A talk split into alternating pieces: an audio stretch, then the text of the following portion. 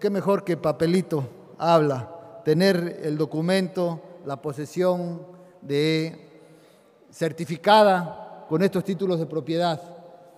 Y ya dejar atrás aquellos trámites que siempre nos prometían del ya merito, date una vuelta a la oficina del registro agrario y ya te van a resolver. Y un montón, un montón de gente que se metía y se ofrecía a eso hasta teníamos que dar dinero para que nos representaran los abogados y total que nunca se podía.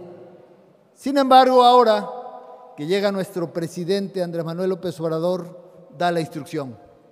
Hay que retribuirle a la gente del campo la certeza jurídica, como dicen los abogados, el papelito que habla, sí, a la gente, para que sea un patrimonio de la gente y de la comunidad.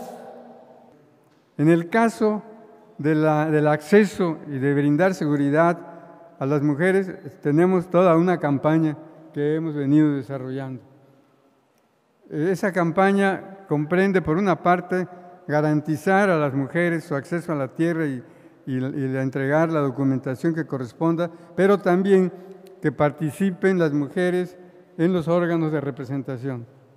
Ya actualmente, en el 21% de los ejidos y comunidades hay mujeres participando en los órganos de, representación.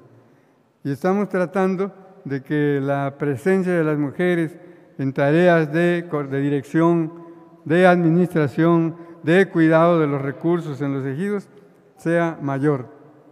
Hay actualmente el 25% de ejidatarias en todo el país. Ese 25% lo tenemos que aumentar y es parte de una de las tareas que nos hemos planteado.